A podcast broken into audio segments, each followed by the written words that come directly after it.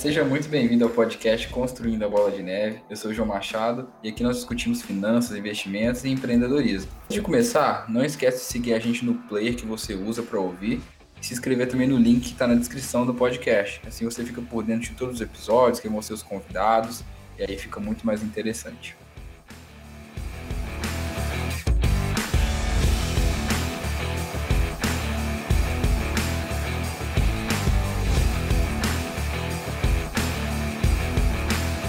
Episódio de hoje nós vamos falar tanto sobre previdência como sobre blindagem patrimonial. Né? Do lado da previdência nós vamos entender como fazer um bom planejamento, entender os planos, entender o que se aplica a cada pessoa. Blindagem patrimonial sobre gestão de risco, proteção de patrimônio, para te dar uns insights bem interessantes e você proteger direitinho a sua bola de neve. Então temos aqui uma, duas, três vezes, pela terceira vez já pode pedir música.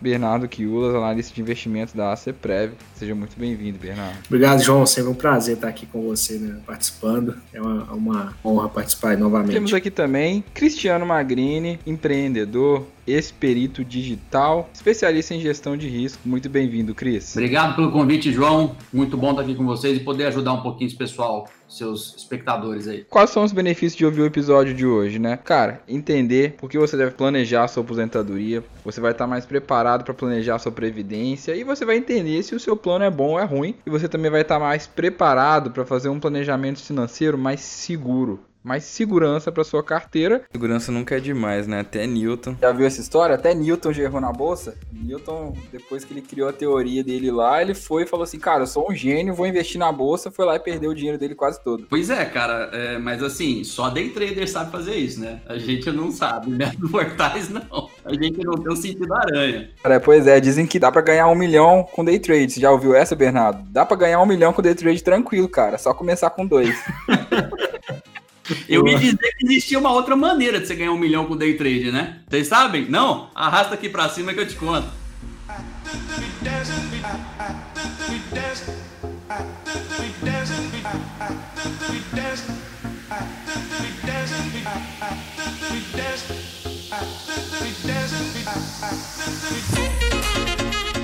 Então vamos lá, pra gente começar, famosa previdência, ela vai chegar um momento para todos nós. Explica para nós o que é isso, Bernardo. Bom, previdência, quando a gente fala em previdência, a gente está falando nada mais do que um, um, um, mecanismo, né?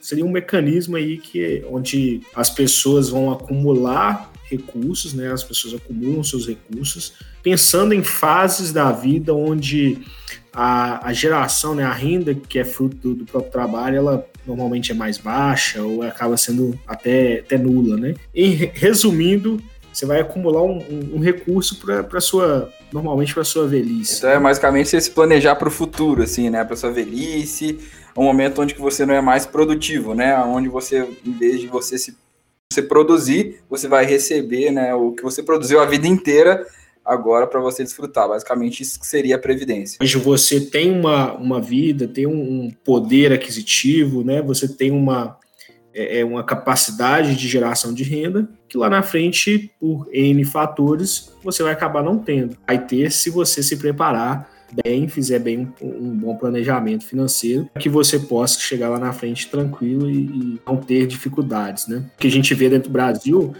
Uh, mais de 90%, pesquisa recente, tá? É, mais de 90% do, dos brasileiros não pensam, né, não investem ou não poupam pensando na, na sua previdência ou na sua aposentadoria. O INSS, ele é um tipo de previdência, cara? Eu acho que isso é uma dúvida que o pessoal tem, né? Porque quando se fala assim, ah, você tem uma previdência? Tem. Eu pago todo mês lá, desconta, desconta automaticamente, principalmente se a pessoa for CLT, né? A previdência social, né, o INSS, ele basicamente funciona é, de uma forma que quem está contribuindo hoje está contribuindo para quem já né, para pagar quem já está aposentado. Você não está fazendo um acúmulo do seu próprio, da sua própria aposentadoria, diferentemente dos, dos planos de previdência privado, onde normalmente, né, em sua grande maioria, ele, eles vão é, ser, ser planos de. tem ali na sua essência a capitalização. Né? Então você contribui e acumula recurso, e esse próprio recurso que você acumula, ele vai ter ali dentro ao longo dos anos a capitalização, e no final você a sua aposentadoria vai estar atrelada a esse recurso que você conseguiu acumular juntamente com todos os juros que é oferido no, período, né? Coisa que eu acho legal aqui é porque a gente fala de investimento aqui no podcast, né? A gente fala de bolsa de valores, fundos imobiliários, etc. E isso é, de certa forma, uma previdência também, né? Porque a gente está aqui acumulando para o futuro e lá no futuro a gente vai viver dos dividendos, né? Sejam esses rendimentos mensais, semestrais, anuais, e é para isso que a gente está acumulando. Mas aqui a gente já, você já está falando mais de uma previdência mais privada, né? É um negócio mais é fixo ali onde a pessoa ela vai contribuir. Então, você podia explicar para nós então é, como é que funciona isso? Preciso que você defina também qual é o objetivo daqui dos seus investimentos que você está fazendo e é legal que aqui você ensina né, esse pensamento de longo prazo do, no, dos investimentos e ter em mente esse planejamento financeiro lá para o longo prazo, né, para aposentadoria. Então, não necessariamente você precisa fazer uma previdência, né, um plano de previdência, mas a gente vai ver aqui na, né, nessa nossa discussão que é também um, um, mecanismo e uma forma é, bem interessante, que tem vários benefícios, pode se, é, é, ser incluído na, em uma carteira de investimentos. Talvez não vai ser grande parte da carteira, é, mas cabe um pedaço ali dentro da carteira também, olhar para a Previdência. Né? Hoje eu trabalho na, na CEPREV, é um fundo de pensão, né, e eu trabalho mais na, na parte é, de análise dos investimentos. Então, o fundo de pensão ele é uma previdência privada, porém ele é de uma modalidade fechada. Então, um fundo de pensão, ele, os participantes do fundo de pensão são aquelas pessoas que são funcionárias da empresa patrocinadora desse plano. Né? Então, a empresa patrocinadora, o plano da CEPREV é, é a empresa Aperam, somente quem é funcionário né, de uma dessas duas empresas que tem acesso a essa previdência, a esse plano de previdência. Mas hoje no mercado a gente encontra diversos planos que são os planos abertos, né? Previdência, ela é uma previdência privada, mas aberta. Então, uma diferença aqui de, ah, eu falo que é privada, mas é aberta ao mesmo tempo. Sim, é uma previdência complementar. Ela é privada porque ela não é social, não é pública, né? Mas ela é aberta porque é, qualquer pessoa pode acessá-la. É, então, esse é o, o, o plano de previdência que eu acredito que faz é, total sentido para quem nos ouve. É claro assim que se tem alguém que está nos ouvindo que na empresa onde trabalha é oferecido plano de previdência privado, não há por que não aceitar. Né? Se você pensar aqui num plano de, de um fundo de pensão, né, de uma, uma previdência fechada, você contribui com um valor para essa previdência, a empresa patrocinadora contribui com o mesmo normalmente com o mesmo valor que você contribui. Então, de cara, você já tem é, 100% ali de, de retorno daquele valor que você está investindo. De uma maneira prática, como é que funciona a Previdência? Explica para nós aqui, de uma maneira prática, para quem quer e vai começar aí, ou quer ter, ou está querendo entender como é que funciona. Antes da gente entrar nesse espaço, a Previdência ela vai ser feita por meio de fundos de investimento. Da mesma forma que tem lá os fundos de investimento imobiliário, a Previdência vai ser um fundo de investimento também, um condomínio ali de investimento. A diferença é que tem algumas particularidades. Então, o primeiro ponto é você definir qual é a estratégia de investimento que você quer seguir para a sua previdência. Hoje a gente tem ah, estratégias que vão ser fundos de ações, que vão ser fundos de ações previdenciários, você pode investir em fundos que vão ser puramente renda fixa, mais conservadores. Existem aqueles fundos mais moderados também. Então, o primeiro passo é você ali definir a sua estratégia de investimento, né, que faz mais sentido para o seu perfil de investidor, e também quais gestores que você quer é, justamente é, escolher, né? Hoje a gente tem uma gama também muito grande de gestores, gestores que já, faz, já faziam gestão de fundos de investimentos normais, é, que hoje estão abrindo também a possibilidade para investimentos em é, veículos de previdência. Depois disso, João, a gente tem dois tipos de de planos de previdência. A gente tem o PGBL e o VGBL. Aqui são basicamente nomenclaturas, mas a gente tem uma diferença principal entre eles. PGBL, ah, você tem uma, um benefício fiscal caso você faça sua declaração de imposto de renda anual de forma é, daquela forma mais completa. Tem um benefício que você pode reduzir a sua renda até 12%. Você pode abater é, se você contribuir com, com Previdência. Então, vamos supor que sua renda total no ano é 100 mil reais, pode abater ele no ano até 12 mil em investimentos em Previdência. Né? Então, isso já é um ponto interessante para quem faz esse, esse tipo de declaração. A outra diferença é que no PGBL, quando você for resgatar ou fazer ou receber o seu benefício lá na, no futuro, aí no caso assim, a gente sabe que, que o leão também não, ele não vai deixar passar esse, esse imposto, né? Ele deixa agora você abater, mas lá na frente ele vai querer de volta. Então, nesse momento você tem ali um abatimento de pode abater até 12%, mas quando você for resgatar o valor do seu plano ou receber o seu benefício lá na frente, o de renda ele vai incidir sobre todo o valor e não só sobre os rendimentos. Diferentemente do VGBL, e você não abate agora, é, normalmente é mais indicado para quem tem uma declaração ali mais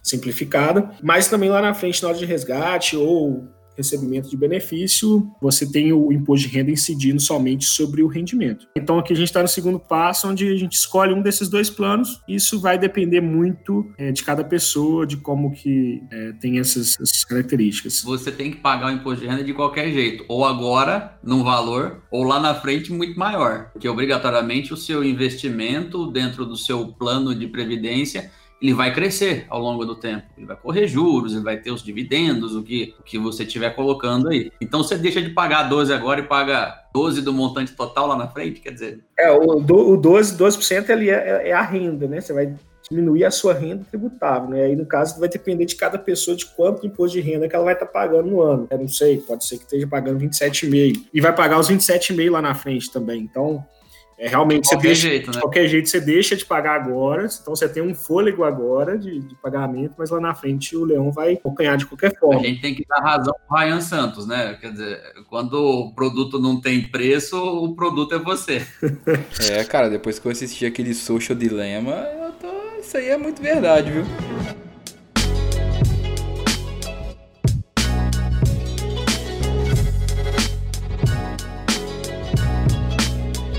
Mas aqui, deixa eu te perguntar, qual que seria uma pessoa que seria indicável, assim, o PGBL? Seria tipo um CLT, uma pessoa, assim, que tem uma renda, assim, mais previsível? A pessoa que tem essa declaração mais completa são as pessoas que vão ter mais deduções, mais coisas para, para acrescentar dentro da declaração. Pode ser o CLT ou também pode não ser, né? não, não, tem essa regra. Mas é, é importante que a pessoa que, que faz, para fazer jus a essa esse abatimento de 12% também faça contribuição para a Previdência Social. É um, é um pré-requisito aí também para conseguir abater esses 12%. Então tá, tá bem amarrado e o, o Leão não, não, não, dá nada é, de graça. O Leão é não. foda, né, cara? Ele fala assim, não, pera aí, pode ficar com a sua mão, aí chega lá na frente ele quer o seu braço, né? Exatamente. Mas aí a gente vai para um terceiro passo, que é, um, é muito importante também, é onde que você escolhe a tributação que você quer para o seu plano. Então, existem dois tipos de tributação na, nos planos de previdência. Você tem uma tributação que ela é progressiva, que é o que a gente normalmente já conhece em questão de salário ou outras fontes de renda, né, que ela pode variar ali de 0%, né, sendo isento a 27,5%, ou tributação regressiva. Ela começa com 35% vai, e pode chegar em 10% após 10 anos de contribuição. Então, se a gente pensa num produto para longo prazo, aposentadoria, dependendo da idade que você inicia, 10 anos é um prazo bem, bem tranquilo, digamos assim. Né? Então, você vai investir em ações, você vai ter uma alíquota de 15%. Uh, você vai investir em um fundo de renda fixa, normal. Essa alíquota sua, dependendo do tempo, pode ser de 22,5%, mas chega até 15% também. Então, aqui ele tem um benefício para quem fica mais tempo no plano. Então, escolher essa alíquota, normalmente assim, você vai ficar muito tempo, as pessoas tendem a escolher a regressiva. É, a alíquota progressiva, normalmente vai escolher aquelas pessoas que a projeção de, de, de valor para a aposentadoria dela vai ser mais, vai ser uma renda bem mais baixa, é um complemento ali mais baixo, entre mil e poucos reais. Isso vai dar ali uma alíquota entre, entre até uns 7%, 7,5%. Essa, essa parte da, da, alíquota, da alíquota crescente ou decrescente, ela tem alguma coisa a ver também com o momento da vida de cada pessoa, né? Se ela está criando patrimônio, construindo renda, se ela está só gerindo. Nesse momento né, de, de investimento, a gente vai, vai levar em consideração muito o prazo que você tem para essa uh, usufruir desses dos, do benefício da sua previdência. Então, aqui na, na, na tabela regressiva, você não vai pensar em uma tabela regressiva se você tem pouco tempo para contribuir. Então, aqui é para quem realmente tem tempo para deixar o dinheiro ali dentro. Né? Você está numa fase de acumulação mesmo de capital. Você está ali, no, igual a gente aqui, novo ainda, tem muito tempo pela frente, então você está acumulando capital. É a progressiva, se a gente pensar aqui, por exemplo, a, a regressiva ela começa em 35%, ela vai de, caindo de dois em dois anos. É para quem já está mais próximo da aposentadoria, ela não faz sentido já vai fazer sentido a, própria progressiva mesmo. Então você já está numa fase de vida diferente, está finalizando ali a sua fase de acúmulo, mas ainda assim o produto previdência ele pode fazer sentido, como a gente vai ver mais para frente que é, vou citar aqui alguns benefícios, a gente tem até o benefício mesmo de é, é, questões de, de morte também, né, de transmissão do recurso para herdeiros também. É justamente entender essa fase de vida, ela pode contribuir para a Previdência para justamente escolher qual tipo de tributação. Então, às vezes a pessoa olha ali, ah, pode ser que eu vou conseguir pagar 10% de imposto, já acha muito bom, mas não tem ali a perspectiva e a disciplina de manter pelo, por todo o período, né? Então você imagina, vamos, vamos imaginar uma situação hipotética aqui, onde você faz um PGBL, né, que é aquele onde a tributação é sobre todo o valor, você faz numa tabela regressiva e retira, faz um resgate desse valor em menos de dois anos. Está pagando 35% em cima de todo o valor que você tinha investido. Então, é uma decisão. Cara, isso é essencial, né? Porque se você escolhe o plano errado, você faz uma besteira gigantesca. Então, essa ideia de regressivo e progressivo, eu mesmo demorei muito para entender isso.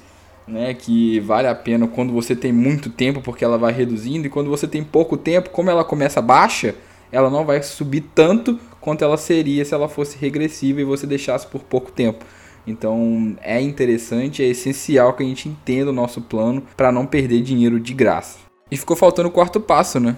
O quarto passo, é, João, seria fazer algo que, que muitos brasileiros não gostam de fazer, que é pegar o regulamento do plano e, e ler. É entender bastante no detalhe como que são, como que funcionam os benefícios que você pode optar lá na frente, entender de taxas, a gente pode até entrar aqui quais taxas existem em plano também, é, entender se lá na, na frente, quando você já tiver em gozo de benefícios, se você vier a, a falecer, se seu herdeiro tem tem direito. Todas essas regrinhas vão, vão estar dentro do regulamento, né? E pode mudar de um plano para o outro, dependendo de onde você está fazendo o plano. Então, o quarto passo aí é, não é muito usual, né? A gente vê o pessoal fazendo, mas é, é muito importante também. Legal. Então, quais seriam os principais benefícios aí de se fazer uma previdência, de planejar uma previdência?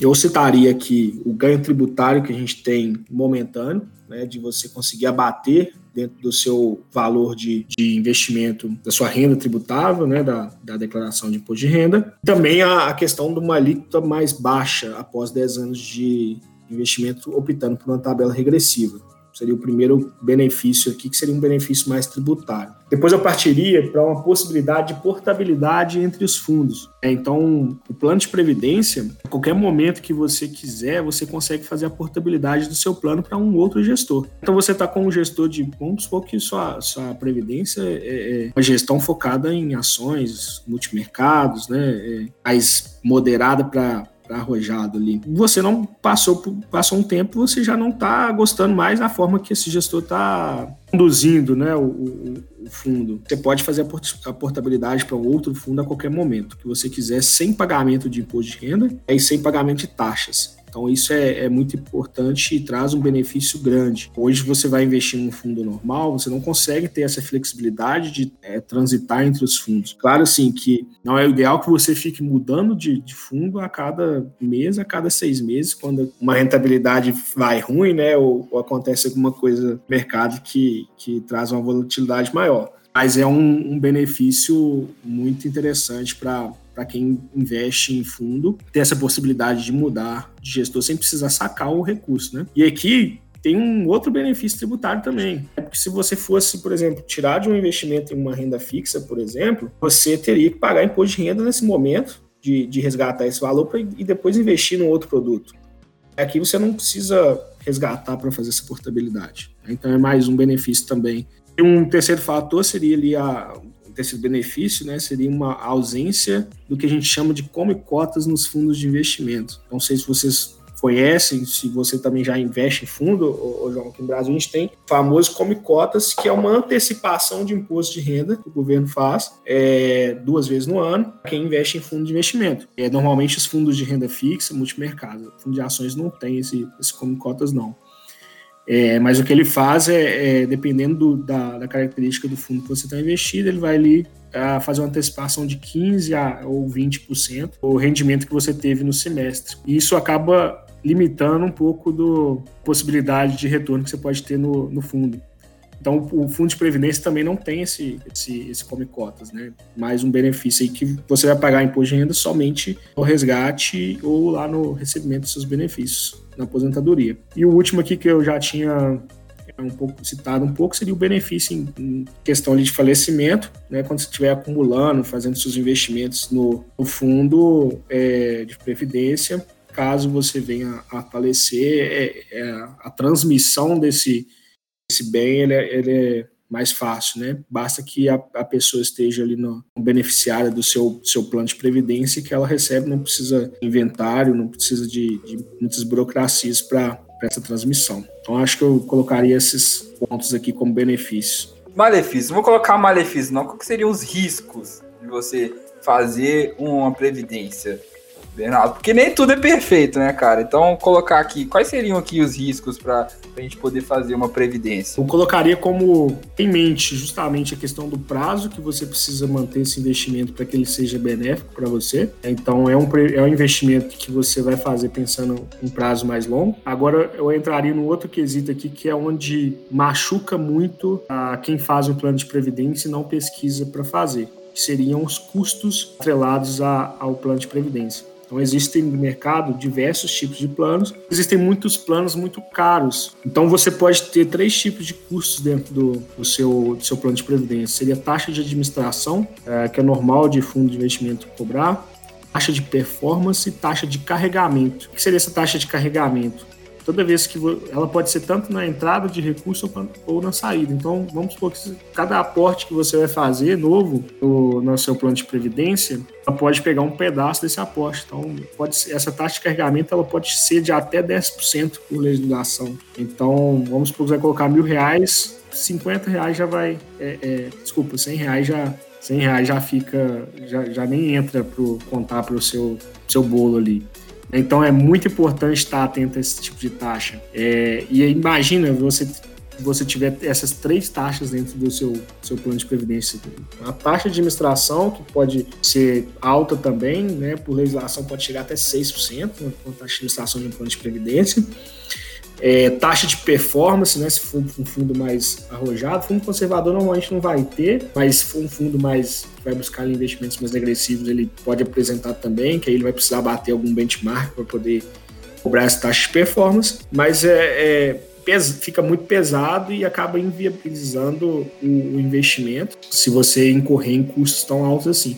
Então, eu diria que o grande vilão aqui para plano de previdência seriam os custos mas novamente, né, a gente vê que por isso que essa democratização né, dos investimentos e tem acontecido no Brasil tem sido tão benéfico que até para isso tem melhorado. Então a gente vê cada vez mais produtos com, com taxas menores também. Mas é um fator aqui que se você não ficar atento, você acaba fazendo um plano que não vai te gerar os frutos que você espera, né? É, exatamente. Cara, até peguei, eu vi uma simulação na internet quando eu tava lendo um pouco sobre isso e uma taxa de carregamento de 2%, que, que eu acho altíssima já, né? 2% é absurdo, assim, mas para plano parece que é baixa. Se você aportar 2 mil por mês, cara, em 20 anos, você deixou ali 16 mil reais só de carregamento. Cara, faz muita diferença. 16 mil reais é muito dinheiro, né?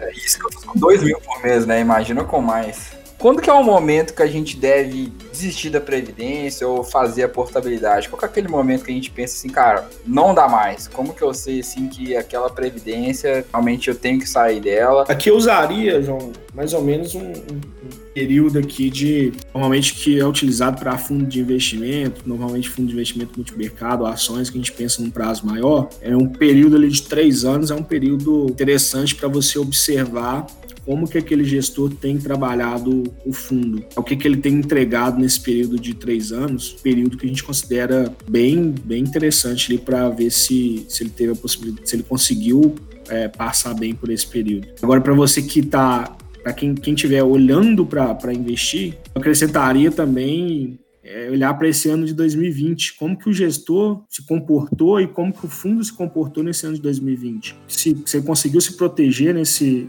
né, nesse período de pandemia, o que, que ele fez nesse período de pandemia, consegue demonstrar muito também da habilidade do gestor em momentos de crise, né? a não ser que você pegue gestores mais antigos, tem bastante tempo de gestão de fundo, onde ele já passou por outras crises também, que você consegue observar como que ele foi nesses períodos. Mas eu acredito que a, essa crise que a gente passou agora em 2020, né, que a gente está passando ainda, na verdade, né, é, mas eu falo que o auge ali em março, abril, ela mostrou realmente ali como que os gestores podem agir e cuidar do, do dinheiro das pessoas, né. Mas para quem já está investido, né, que já tem um fundo, acho que olhar ali os últimos três anos, como que, que o fundo se comportou e também observar a equipe que cuida do, da gestão do, do fundo é, é, é muito E você, você avalia um gestor pelos momentos de crise, né? Não é pelos momentos bons. Porque nos momentos bons todo mundo vai bem, né? Todo mundo é profeta quando a bolsa tá 100k, 120. Então a gente tem que avaliar o gestor é nesses momentos, é no momento que o negócio tá dando ruim,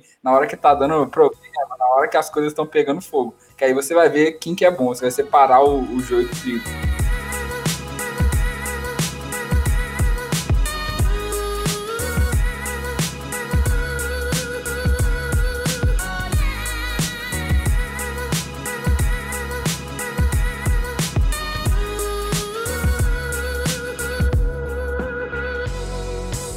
Cris, conta sua história para nós, cara. Vamos conhecer um pouco da sua história. João, é, eu dou nó na cabeça de psicóloga, né? Então, quando alguém tenta, tenta tirar meu perfil DISC aqui, dá, dá, dá uns quatro perfis lá. É um trem bem, bem bagunçado mesmo. É bem complicado. Bom, é, eu venho da área de tecnologia. Eu me formei, comecei no Brasil e me formei em administração de empresas na Austrália. Tenho para o Brasil já já trabalhando e, e, descobri que eu gostava de fazer outra coisa. Eu era de fato da área da tecnologia, mas sempre ligado a pessoas. Mais ali na parte de vendas, de entender problemas e solucionar conflitos.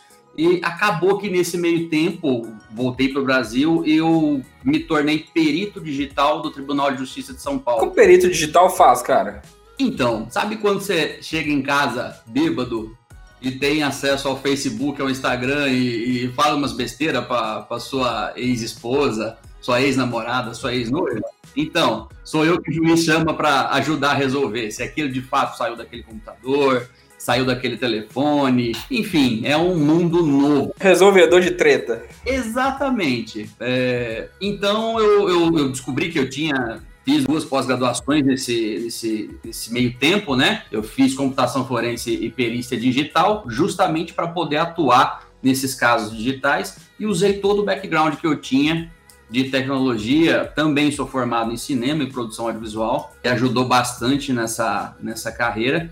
E sou empreendedor, trabalho hoje com uma das maiores empresas de seguro do mundo, está presente aí em 40 países, que é o que eu, o que eu achei, que eu descobri que eu poderia devolver para a sociedade o pouquinho do bem que ela, que ela me faz. É, então, na verdade, eu estaria ganhando para ajudar pessoas. E isso é o que tem me realizado aí nos últimos 3, 4 anos.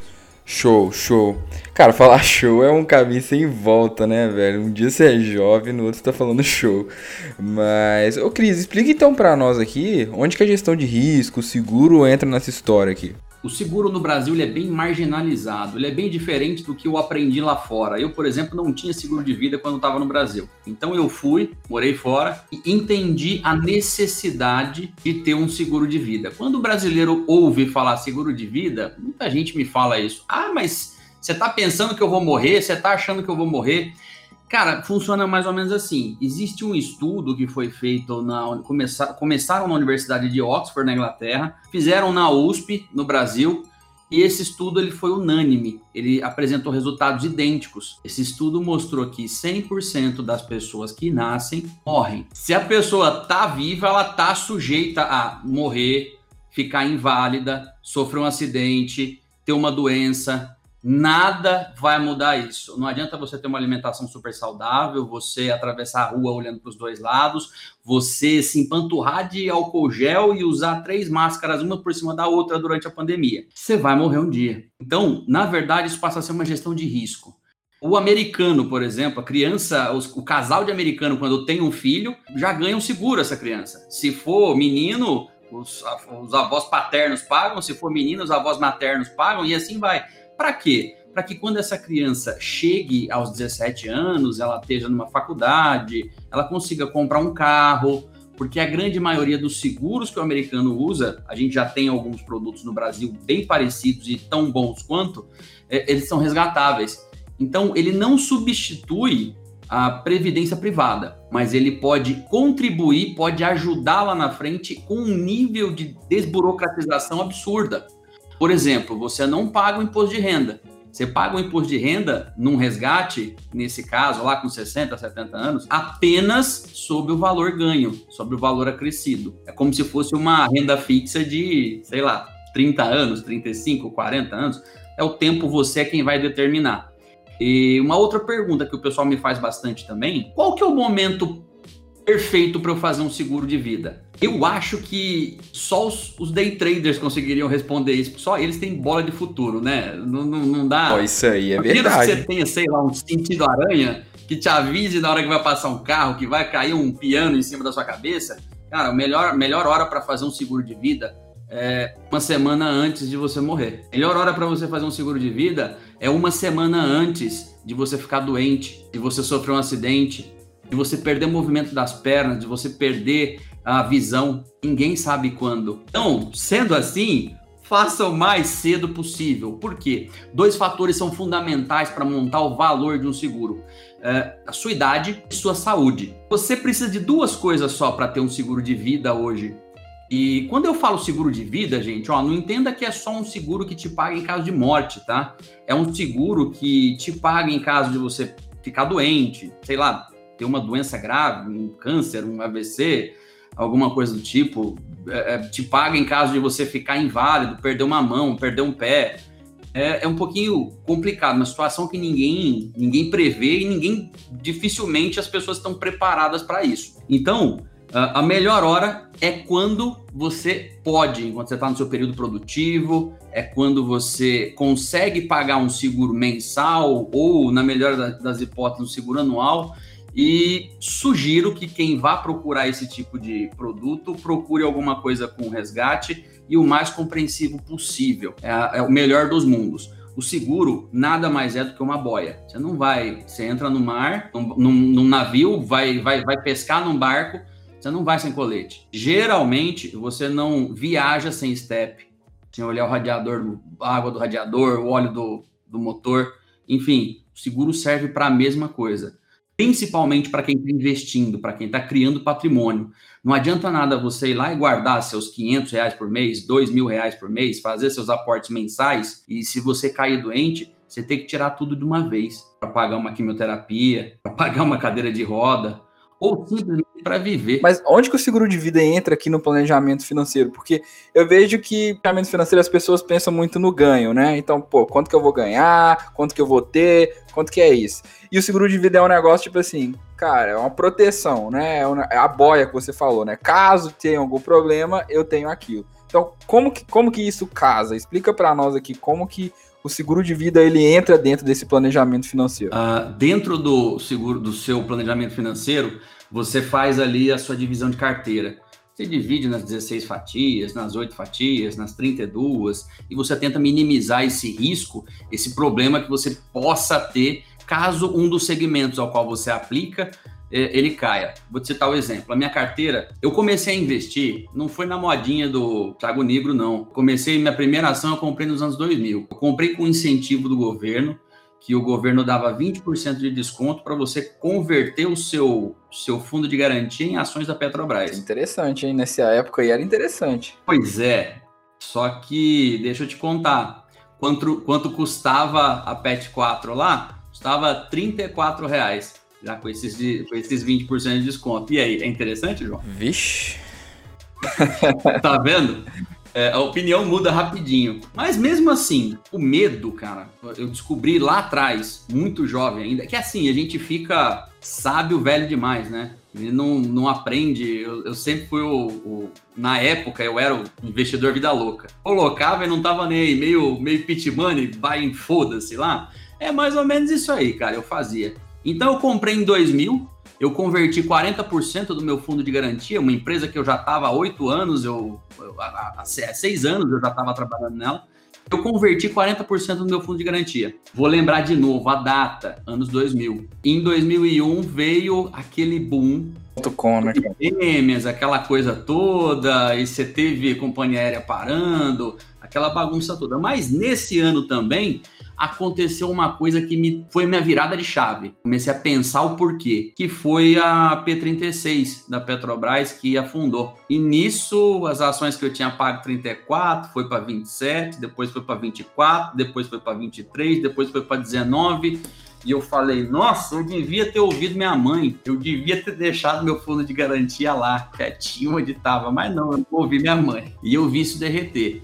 Então, o que, que eu quis contar com essa história? O medo é desconhecimento. Você tem medo de algo que você não conhece. A partir do momento que você passa a conhecer alguma coisa, você passa a ter menos medo daquilo. Assim é com avião, tanto que o tratamento para quem tem medo de voar é conhecer mais, é saber como que as manutenções são feitas, é conhecer estatísticas de, de, de queda de avião, que são, são bem positivas até. Enfim, então eu fui aprender a investir lá atrás. Fui descobrir o que, que eu podia e o que, que eu não podia, porque eu tinha medo.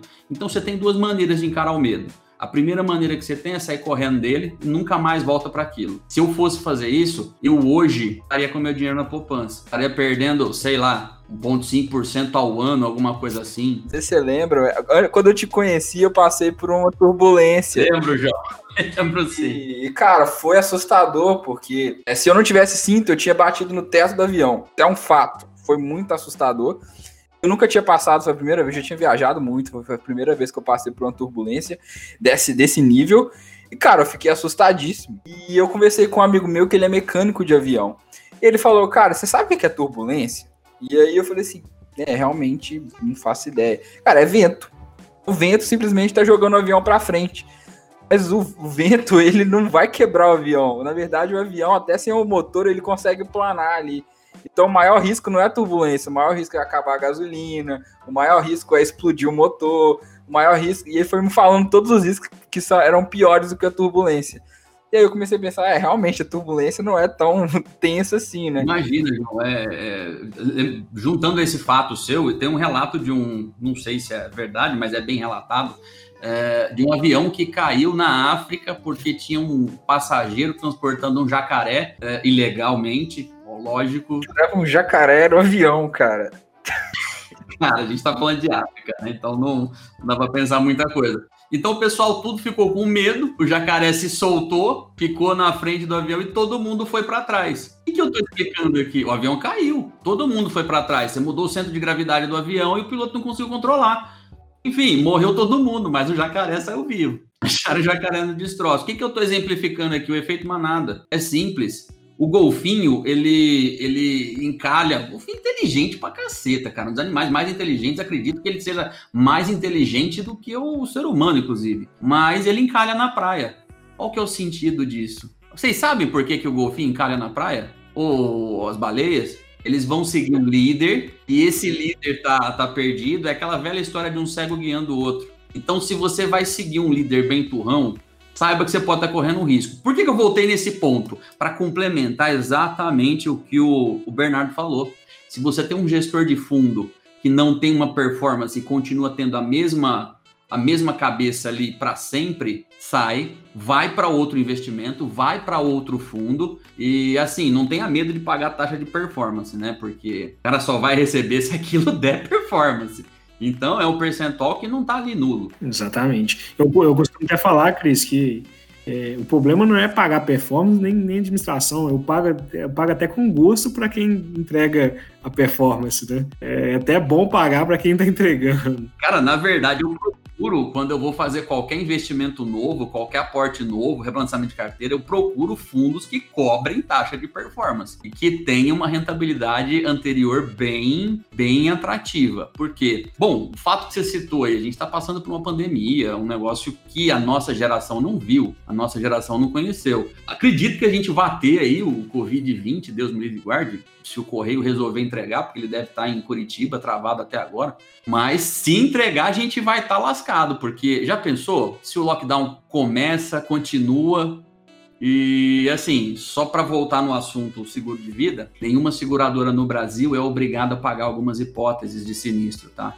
seja ela pandemia, epidemia, ato terrorista, desastres naturais. Algumas seguradoras no Brasil ah, aceitaram durante a pandemia pagar esse risco, que vamos pensar um pouquinho.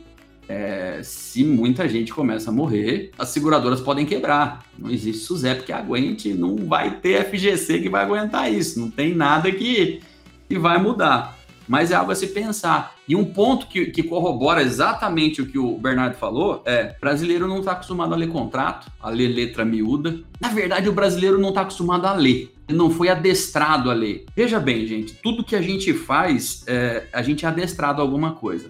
Então, como que você vai pegar o gosto de ler alguma coisa, sendo que lá na, sei lá, seu segundo, terceiro ano, você com, com, com 7, 8 anos de idade, a sua professora te coloca para ler o Grande Sertão Veredas. Quem vai? Camões, olha só que bacana. Seria lindo uma criança de 7, 8 anos lendo Camões.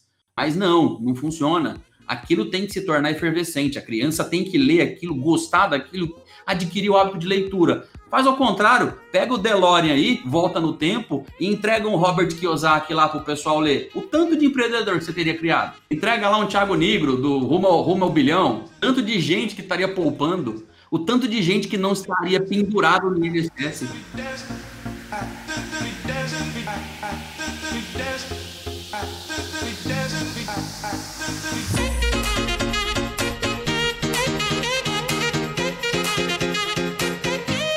Então, voltando aqui, né? Como é que, como é que o seguro entra aqui para a gente proteger os nossos investimentos? Bom, vamos lá. Faz de conta que você está guardando dinheiro há 7, 8 anos e você tem lá seus 45 mil reais investidos, divididos na carteira, tudo certinho, bonitinho. Só que durante a pandemia você ficou doente. Você teve que pagar um tratamento que o seu plano de saúde não quis cobrir e você precisava pagar esse tratamento porque você precisa ficar vivo porque você entende que a sua capacidade produtiva é o bem mais importante que você tem. Se você estiver bem, trabalhando, você consegue ganhar aqueles 45 mil tudo de novo. É aí que o seguro entra. Se você tiver um seguro, você não vai precisar tirar um centavo da bolsa, da sua renda fixa, dos seus fundos ou da sua previdência, se for o caso.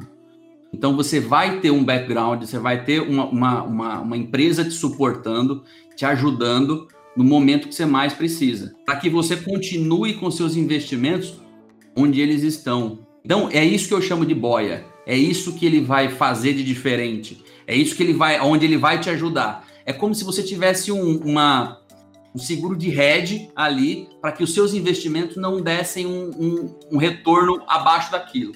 Outra coisa, a gente está falando só de criar investimento, de criar renda, criar é, criar sua bola, é, é, de você começar a montar sua bola de neve. O seguro não atua só nisso, tá? O seguro, por exemplo, ele pode ser utilizado numa empresa que já está bem constituída entre sócios para fazer uma blindagem patrimonial. Tem uma garantia de que você não vai perder. Ele é bem diferente da poupança. Alguns produtos te rendem aí 3% atuarial, mais o IPCA garantido, previsto em contrato, tudo certinho, para que você tenha uma blindagem patrimonial, por exemplo.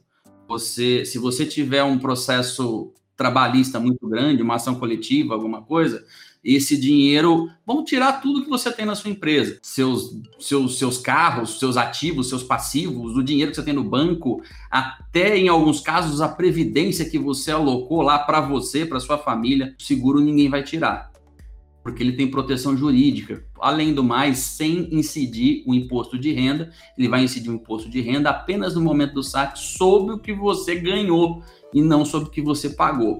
É uma das formas de agir corretamente, pensando em seguro, falando em sucessão empresarial. Para quem já tem uma empresa, não interessa se ela tem um, dois, dez, cem ou mil funcionários. Você vai precisar continuar. Agora vamos falar de uma empresa que tem dois sócios.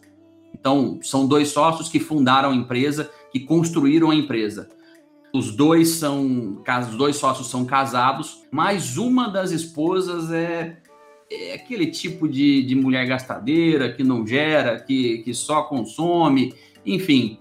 Você vai fazer o que quando o seu sócio falecer, por exemplo, ou ficar doente, ou ficar inválido numa cama. Metade da empresa é daquela distinta senhora. E aí, você vai colocá-la para trabalhar do seu lado? Você vai decidir, é, é, é, dividir todas as decisões com ela? Se contrata, se demite, se troca de contrato, se cancela ou não. E aí, sua decisão vai bater com a dela sempre? Então, se você tiver um seguro para o seu sócio, onde um blinde o outro, você consegue comprar a parte desse sócio e continuar seu negócio.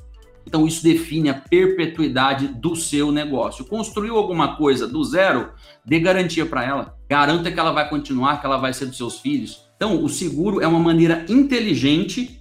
É, na verdade, o seguro é isso. Ele foi inventado por pessoas ricas para que elas continuem sendo ricas.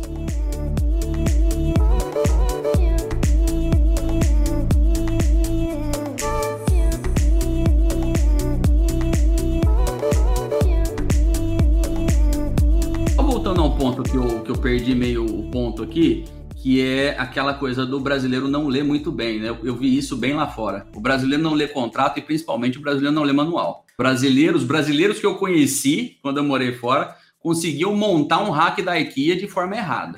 Quem entendeu essa piada? É complicado, João, é, é complicado. Porque assim, é, é, você pega um móvel da IKEA, você tem dois tipos de parafuso.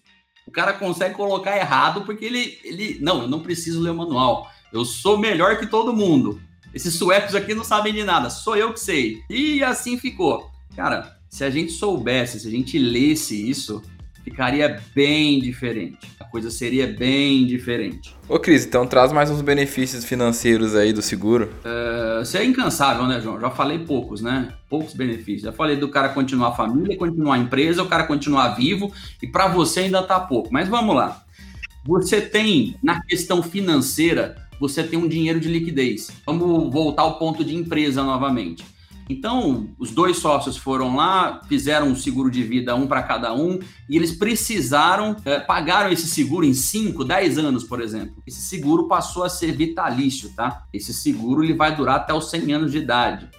Eu estou citando um dos produtos que a minha empresa tem, só que existem números no mercado bem parecidos. Se o, se o, se o empresário fez isso com 35 anos, a empresa que eu trabalho ele vai continuar tendo 35 anos, mesmo que ele tenha 70. E a mesma saúde, enfim, não vou nem entrar nesses pontos aí, senão o pessoal já descobre que empresa que, que eu represento. Mas vamos pular. Então ele foi lá, pagou esse seguro em 5 anos. Ele acordou com o sócio, fez esse, esse seguro para os dois, onde um é beneficiário do outro, para resolver essa questão da continuidade da empresa. Ele não tirou esse dinheiro de lá. Ele manteve esse dinheiro aportado esse dinheiro tem liquidez, inclusive. Esse dinheiro você pode sacar ele em 30 dias. Você tá com esse dinheiro seguro, blindado. Ninguém vai te tirar esse dinheiro. Não tem como uma, sei lá, chegar um Sérgio Moro e falar: Ó, eu quero esse dinheiro desse cara assim, assim, assado por tal motivo.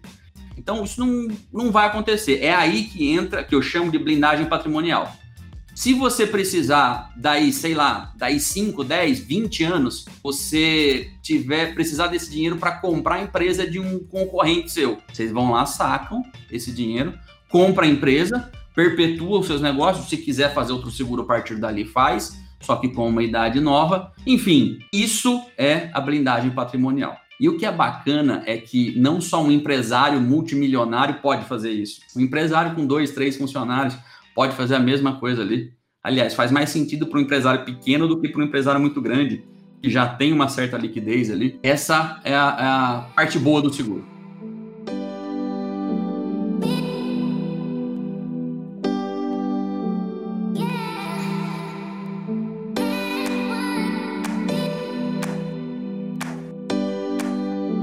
Então, Cris, pra gente terminar, cara, deixa a sua dica final aqui como gestor de risco pro pessoal fazer aí a independente do momento de vida que eles tiverem, para eles pensarem na blindagem patrimonial. Vou deixar um pensamento simples aqui, que é o seguinte: a pessoa para fazer um seguro de vida hoje ela precisa ter duas coisas. Se ela tiver muito de uma, não sobrepõe a falta que ela tenha de outra. Em primeiro lugar, a pessoa para fazer um seguro de vida, ela precisa de ter saúde. Nenhuma seguradora vai aceitar uma pessoa que não esteja bem de saúde. Não adianta você descobrir que você tem um câncer de intestino, correr para fazer um seguro. A seguradora não vai te aceitar. Tampouco ela vai te pagar esse seguro se acontecer alguma coisa. Outra coisa que é fundamental para você ter o seguro é você ter dinheiro para pagá-lo. Porque se você passar 60 dias sem pagar, esse seguro é cancelado. Então, não adianta você ter muita saúde e pouco dinheiro, ou muito dinheiro e pouca saúde. Eu já cheguei a recusar cliente disposto a pagar 10, 15, 20 mil reais, 30 mil reais, é, que estava com problema de saúde. Não entendeu no momento certo que precisava de ter alguma coisa, uma blindagem, um guarda-chuva. É isso que o seguro faz por você. Ele te dá o dinheiro que você não tem na hora que você mais precisa. Ele só é um seguro de vida enquanto você não precisa. Ele é uma pólice. Quando você passa a precisar do seguro, ele deixa de ser seguro de vida e passa a ser dinheiro na sua conta. É isso que o pessoal tem que entender, buscar ter mais essa educação e parar de ter essa birra com o seguro de vida, que o seguro de vida não é só isso que a gente conhece no Brasil. É, quando um cliente diz para mim, não vi, não vi valor no seu seguro, ok, tá tranquilo. A minha parte de informar eu fiz. Eu deixo isso bem claro. Eu tenho seguro. Se acontecer alguma coisa comigo hoje, minha esposa vai ficar triste. Mas ela vai ficar triste em Dubai. Aonde que você quer que a sua esposa fique triste? Olha aí que o pessoal vai começar a cancelar o seguro para a esposa não ir para Dubai, hein? Mas show, show. Olha eu falando show de novo, né? Bernardo, Quer complementar mais alguma Esse coisa? Esse ano 2020 realmente foi um ano para mostrar para gente a necessidade de muita coisa, né? Então, o, o ano de 2020 veio para mostrar a necessidade de se ter um bom seguro, é, veio para mostrar a necessidade de se ter uma boa reserva de emergência também, que acaba sendo também um, um tipo de seguro, né? Eu costumo brincar que a pandemia, apesar de ser ruim, de ser péssimo, muita gente ter perdido a vida, essa coisa toda, mas nos serviu de test drive. Eu costumo chamar de test drive de aposentadoria, porque você está trancado em casa, sem dinheiro, não pode fazer absolutamente nada. É assim, sua aposentadoria vai ser assim. Você descobriu agora como vai ser. Você quer isso para seu futuro? Não, então faz um seguro ou uma previdência privada. É justamente isso. Mostrou muita gente que acabou perdendo emprego que não tinha dinheiro para pagar o aluguel dos próximos meses, né? Então, cadê a reserva de emergência que era interessante ter também? Né? Cadê o seguro que você precisava ter porque aconteceu alguma coisa com a sua saúde? É, cadê a, a, o pensamento lá na, na, na, sua aposentadoria? Eu diria aqui que, né, como a gente deixou aqui um ponto de atenção, que é questão de ler né, contrato, ler regulamento do que você está fazendo, do que você está investindo, é também a gente saber e entender é, cada tipo de produto que a gente compra ou investe, né, para que, que serve. Então, entender para que, que eu estou fazendo meu seguro, entender para que, que eu estou fazendo minha previdência, é, entender por que, que eu estou fazendo meus aportes, meus investimentos em outros tipos de produtos. Acho que cada tipo de produto tem sua finalidade é, e, no fim da, das contas, ele serve para um bom planejamento financeiro. Vocês já estão aí, amiguinho, um vendendo o produto do outro, né? Mas show, show. Então, Bernardo, fala um pouquinho do nosso livro da semana, cara, Fora da Curva. Acho que é um livro que tem muito a ver aqui com o que a gente está tá falando, né? A gente está falando muito de investimento. Fora da curva, ele faz um apanhado de depoimentos de os maiores investidores que, que o Brasil já teve. Né? Então, ali vai ter é, André Jacuzzi falando, fundou o Banco Pactual, hoje depois fundou é, JGP, é uma gestora de investimentos. Você tem ali Florian Bartunek, ah, na verdade, poderia citar aqui que o, que o livro tem prefácio de Jorge Paulo Lema, né? então é, só por isso já, já seria muito interessante você cogitar ler esse livro. Grande Jorge Paulo Lemão, um dos homens mais ricos do Brasil, um exemplo de empreendedorismo. Show de bola. Então, muito obrigado, galera. Cris, primeiramente, primeiro podcast, cara, portas sempre, sempre abertas. Espero que volte. Como que o pessoal te acha aí nas redes sociais? Valeu, João. Eu só queria finalizar aqui com uma frase de um amigo que eu não sei se a frase é dele, mas eu devo citá-lo, porque eu conheci através dele, que é o Matheus Messias, ele me ensina bastante sobre investimento, é, certificado CVM, então é um cara que eu gosto bastante de conversar. Ele diz o seguinte: a inteligência te ajuda a resolver problemas, a sabedoria te ajuda a evitá-los. Assim funciona o seguro, do mesmo jeito. Agradeço a oportunidade, uh, bate-papo bem, bem enriquecedor aí. Obrigado, Bernardo, João. Obrigado, Bernardo, principalmente pelas dicas aí de previdência. Muita coisa eu não conhecia. Gostei bastante de saber. Bom, meu Instagram é Cris underline Magrini, M-A-G-R-I-N-I.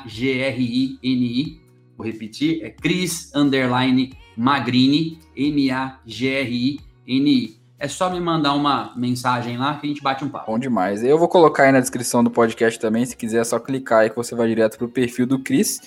E, novamente, muito obrigado, Bernardo, cara. Terceira vez. Cara, todo, todo episódio que tem, cara, quem que encaixa nesse tema? Ô, João, eu que agradeço, foi um prazer todo meu estar tá participando aqui, né? Essa, essa oportunidade de, de falar um pouco de, de, investimento, de previdência, que é um assunto que gosto bastante. Aprendi muito aqui sobre seguro. Na verdade, eu tô saindo daqui já, já querendo fazer meu seguro. De Bom vida. demais, cara. E arroba Kiula, se quiser falar com você. Arroba Kiula, se quem quiser saber mais de, de previdência, pode me procurar, sobre investimentos também. tô totalmente aberto aí. Então é isso, galera. Muito obrigado por ouvir mais um podcast. Foi sensacional. É, se você ainda não me segue, arroba João R. Machado, tá aí na descrição junto com o perfil dos convidados também. Então é só clicar que você vai direto pro nosso Instagram. O nosso livro também tá aí na descrição, assim como também tá lá no nosso e-mail e o nosso post, né, do podcast. Então curte, comenta, compartilha com amigo, primo, tio, inimigo, todo mundo, cachorro, gato e até sexta que vem. Abraço.